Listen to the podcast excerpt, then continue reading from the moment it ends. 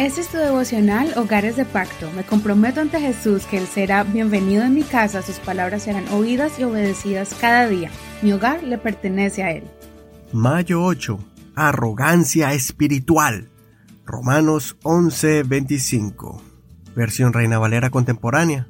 La restauración de Israel. Verso 25. Hermanos, no quiero que ignoren este misterio, para que no se vuelvan arrogantes parte de Israel se ha endurecido, y esto será así hasta que se haya incorporado la totalidad de los no judíos. Y después de esto todo Israel será salvo, como está escrito, el libertador vendrá de Sión y apartará de Jacob la impiedad. Y este será mi pacto con ellos cuando yo quite sus pecados. Así que en cuanto al Evangelio, son enemigos por causa de ustedes, pero en cuanto a la elección, son amados por causa de sus antepasados porque los dones y el llamamiento de Dios son irrevocables.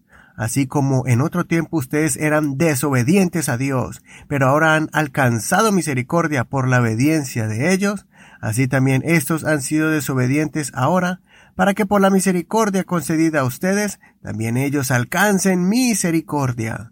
Porque Dios sujetó a todos a la desobediencia para tener misericordia de todos. Qué profundas son las riquezas de la sabiduría y del conocimiento de Dios. Cuán incomprensibles son sus juicios e inescrutables sus caminos. Porque ¿quién ha entendido la mente del Señor? ¿O quién ha sido su consejero? ¿O quién le dio al primero para que él tenga que devolverlo? Ciertamente todas las cosas son de él y por él y para él. A él sea la gloria por siempre. Amén. El apóstol nos explica cómo la desobediencia de Israel causó que nosotros pudiéramos recibir la gracia de Dios, esa que ellos rechazaron. De esa forma, el Señor cumpliría la promesa de que llamaría y adoptaría un pueblo que no era pueblo, hablando de los gentiles. Esto traería celos de Israel y algunos de ellos se acercarían a Dios cuando entendieran la grandeza de acercarse a Dios por medio de la gracia. Ahora Pablo nos da una advertencia de que tengamos cuidado con tener arrogancia espiritual. Es cuando uno se cree mejor que cualquier persona por el hecho de haber sido escogidos y elegidos por Dios. No debemos menospreciar ni a los judíos ni a ninguna persona por su raza, ni otra clase de religión o secta en que esté esa persona. La posición que debemos tener es de un corazón deseoso de ver esas personas en el camino de la verdad, de la misma forma que Saulo conoció a Jesús después de estar en una secta y fue transformado en cristiano y con una nueva identidad, pues hasta su nombre cambió. No vayamos a destruir nuestras vidas. La familia de Coré se llenó de arrogancia en el desierto, se unieron para menospreciar a Moisés y el Señor los castigó. Ananías y Zafira creyeron que podían engañar al Espíritu Santo mintiendo y el Señor los castigó. La arrogancia espiritual es realmente señal de lo mal y equivocado que alguien puede estar, y hasta se trae condenación sin entenderlo hasta que ya es demasiado tarde. Juan y Jacobo se enojaron con los samaritanos cuando ellos no recibieron a Jesús.